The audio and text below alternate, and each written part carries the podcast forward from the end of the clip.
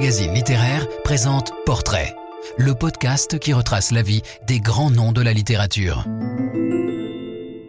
Épisode 2, Victor Hugo, légende du siècle.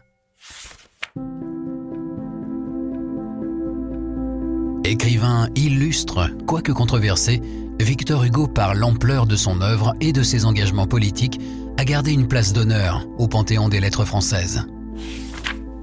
Ce siècle avait deux ans. Rome remplaçait Sparte. Déjà Napoléon perçait sous Bonaparte, quand naquit dans Besançon, vieille ville espagnole, Victor-Marie Hugo, enfant sans couleur, sans regard et sans voix. Le frêle roseau, abandonné de tous, excepté de sa mère. Telle est l'image fabriquée de sa prime enfance que popularisera le Hugo lyrique des feuilles d'automne. Avant Victor, il y avait eu Abel en 1798 et Eugène en 1800.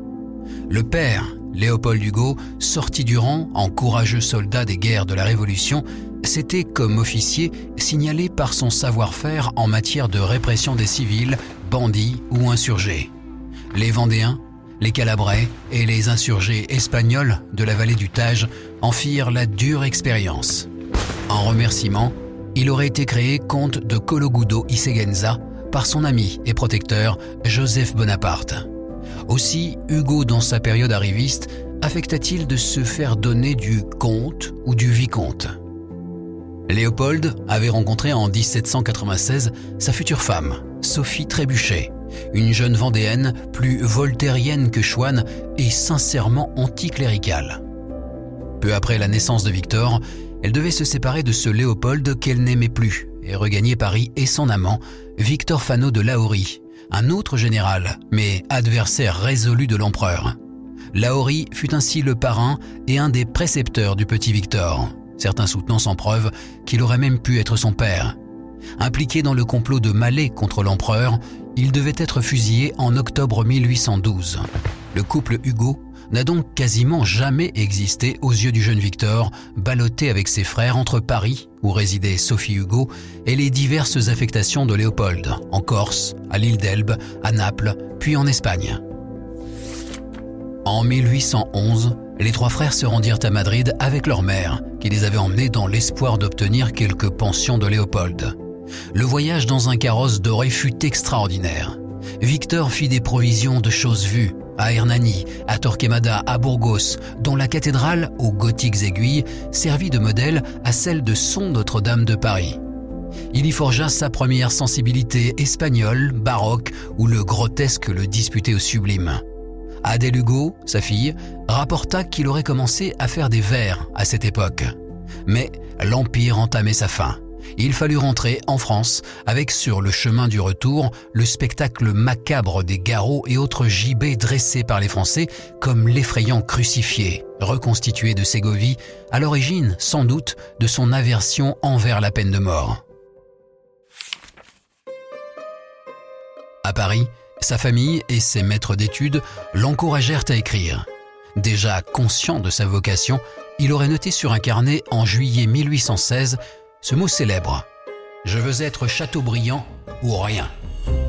Fort des quelques lauriers décrochés à des concours de poésie, mais déjà assez sûr de son talent, et sur le modèle du conservateur de Chateaubriand, le jeune Victor lança, avec son frère Abel, le conservateur littéraire.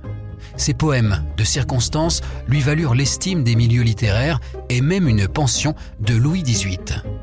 Victor Hugo, poète ultra, affichait des idées catholiques et royalistes dans le temps de l'époque. Sans argent, pauvre même, avait-il d'autres choix? D'ailleurs, sa destinée s'emballait. Sa mère disparaissait le 27 juin 1821. L'année suivante, le 12 octobre, il épousait Adèle Fouché, une amie d'enfance, malgré les réticences du père de la promise, qui hésitait à donner sa fille à un jeune homme sans le sou. Hugo n'était pas baptisé. Qu'importe, on fit croire que le certificat s'était perdu dans les affectations de son père. Vigny fut témoin.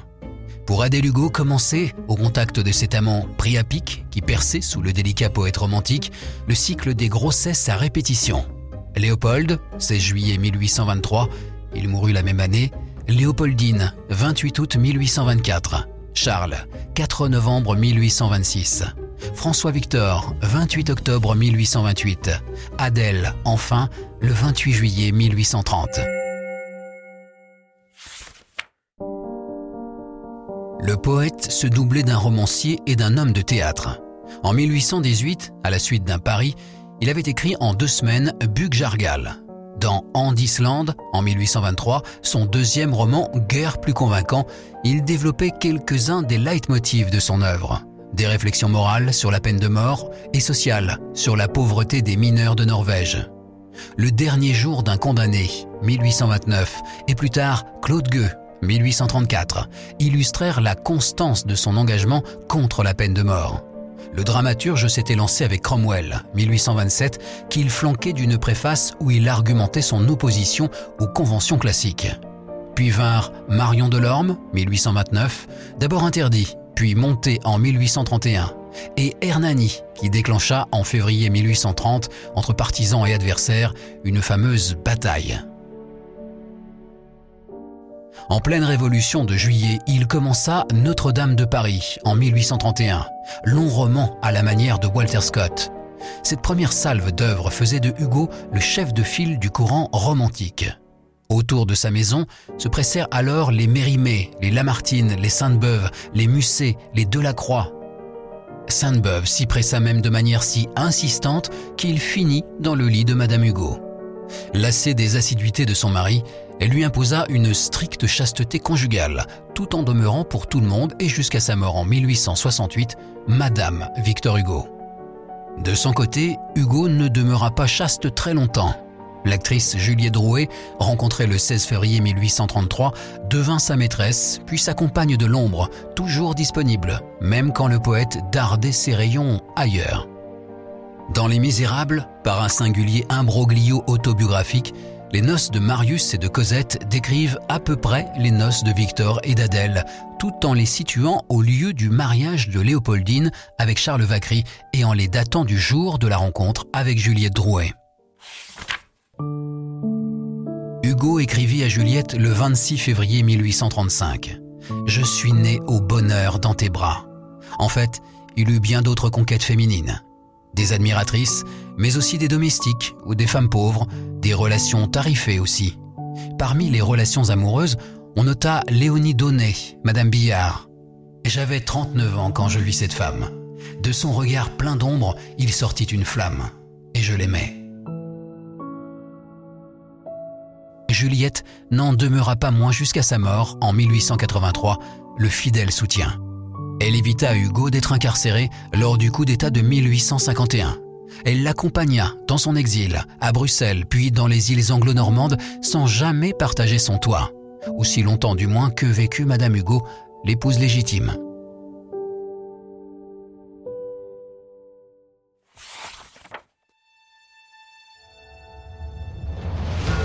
Poète accompli, dramaturge au succès, Hugo, homme de théâtre, fonda avec Alexandre Dumas le Théâtre de la Renaissance.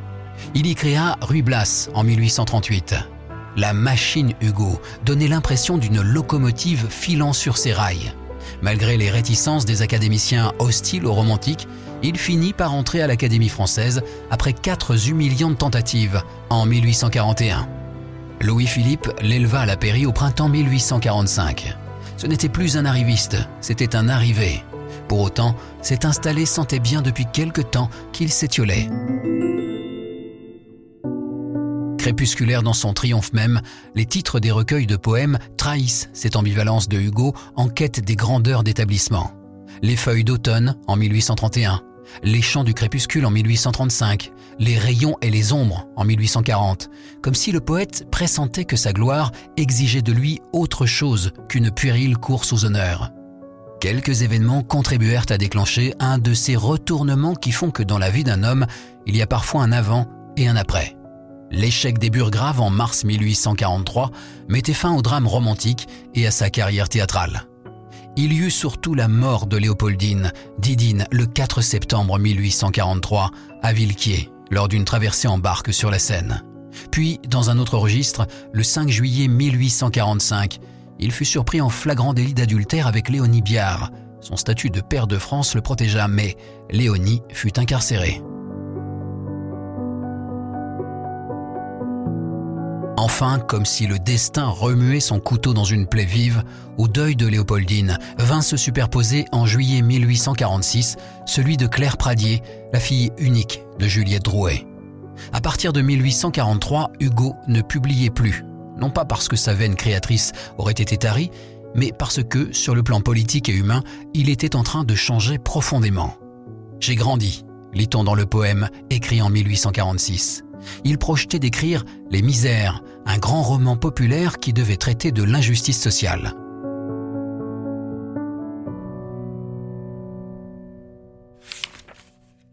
La fin du régime de Louis-Philippe, la dissolution de la Chambre des Pairs aurait dû faire de lui un adversaire de la Deuxième République naissante. Élu député conservateur aux élections complémentaires de juin 1848, Hugo comprit vite, au contact de ses collègues, de quel bois la majorité d'entre eux étaient faits. Quand on lui enjoignit de préférer la consigne à la conscience, il répondit non. D'abord en son fort intérieur, puis de manière de plus en plus audible et nette. Ce non n'était pas sans prix. La République n'avait pas le vent en poupe, liquidée pour longtemps depuis le 13 juin 1849, quand le parti de l'ordre, conservateur et catholique, de l'espèce la plus douteuse, celle qui priait surtout pour que la Providence préserve rente, action et rendement des loyers, avait emporté le morceau et muselé la presse. Hugo adhérait, après de 50 ans, à des idées qui ne pouvaient rien lui rapporter. À l'heure où les masques finirent par tomber, où la République céda la place à la dictature, Hugo prit le parti du danger. Cette rupture avec le régime césarien de Napoléon III fut un point d'orgue dans sa vie, une coupure essentielle. Il brûlait ses vaisseaux, s'imposant l'exil et l'imposant à sa famille. Il était un réfugié politique, à Bruxelles d'abord, où il rédigea son fameux pamphlet Napoléon le Petit en 1852, qui lui valut aussitôt l'exclusion du pays qui l'accueillait. Madame Hugo, n'ayant pu le convaincre de rester à Londres, il choisit les îles anglo-normandes, Jersey d'abord, dans la maison dite de Marine Terrasse. À nouveau menacé d'expulsion, il s'enguerneyesa en mai 1856. Il acheta content la masure de Hauteville House, au demeurant une maison fort spacieuse et adaptée aux besoins de l'écrivain. Il la rénova de ses mains expertes et artistes, avec tout en haut la fameuse verrière, d'où Hugo pouvait apercevoir la maison de Juliette. Pour la première fois, il était propriétaire. Les Contemplations, parues simultanément à Paris et à Bruxelles le 23 avril 1856, lui avaient donné un peu plus d'aisance. À vrai dire, ce fut une retraite bénéfique. Hugo ne s'en cacha pas. Ma proscription est bonne et j'en remercie la destinée. Au milieu de l'océan, en fait la Manche, il y trouvait le milieu propice à l'épanouissement de son œuvre. Celle du poète pamphlétaire avec les châtiments en 1852, du poète lyrique avec les contemplations en 1856 ou du créateur épique avec la légende des siècles en 1859. Hugo était seul, ou presque, car il avait réuni sa famille la faisant contribuer, dans un premier temps au moins, à ses travaux littéraires. La petite troupe s'augmenta de quelques proscrits, de picassiettes aussi, et de nécessiteux des alentours, qui avaient pris l'habitude de graviter autour du refuge du maître. Hugo, de son belvédère, où il tutoyait Dieu et les éléments, s'adonna quelque temps à la mode des tables tournantes. De cet exil insulaire, il écrasait de son mépris les méprisables. J'y mourrai peut-être, mais j'y mourrai accru. Enfin, à cette retraite, qui lui inspira Les Travailleurs de la mer en 1866, il dut l'achèvement du plus formidable de ses romans, commencé avant 1848 et enfin paru en 1862 sous le titre Les Misérables. L'esprit de la civilisation lui ayant soufflé ce nouveau titre lors d'une séance de spiritisme le 15 septembre 1853. Le succès fut immédiat et mondial savamment organisé par Hugo, dont les anathèmes n'étaient d'ailleurs plus tellement craints par un pouvoir impérial devenu plus ou moins libéral, à même de souffrir les vaticinations d'un homme qui écoutait les oracles des tables cancanières. Depuis 1870, alors que les élections plébiscitaient à nouveau le régime qui n'avait cessé d'accabler de ses sarcasmes, Hugo était loin de penser que son exil allait prendre fin. La République tant espérée et dont il s'imaginait prendre la tête pour continuer son métier de flambeau l'honora un moment. Élu député en février 1871, il assista cependant de loin à la tragédie de la Commune, cette bonne chose mal faite, retenue à Bruxelles pour régler la succession de son fils Charles. À vrai dire, il était devenu une sorte de patriarche des banquets démocratiques. Sur le plan privé, il s'occupa de ses petits-enfants, Georges et Jeanne, et publia en 1873 son dernier grand roman, 93, la réflexion sur la Révolution et ses dérives y étant développée avec en arrière-plan les décombres encore fumants de la Commune. En 1877, un recueil de poèmes au titre significatif, L'art d'être grand-père, édulcorait l'image de ce combattant de la liberté devenu sénateur. Après sa congestion cérébrale, survenue dans la nuit du 27 au 28 juin 1878, il continua de publier. On a édité du Hugo jusqu'au milieu du siècle dernier, mais il n'écrivait en fait plus beaucoup. Sa fin fut endeuillée par la mort de Juliette en 1883. Il avait souhaité être enterré dans un cercueil de pauvres. Il fut exaucé, mais à sa mort, le 22 mai 1885, des funérailles nationales furent votées par les deux assemblées. Neuf jours entiers furent nécessaires pour organiser la cérémonie. Son cercueil, d'abord exposé sous l'Arc de Triomphe, et le 1er juin 1885 enterré au Panthéon au milieu d'une foule immense et reconnaissante.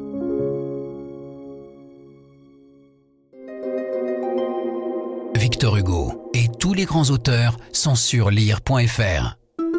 Si vous avez aimé cet épisode, abonnez-vous au podcast Portrait de Lire Magazine Littéraire et aidez-nous à le faire connaître en laissant des commentaires et des étoiles.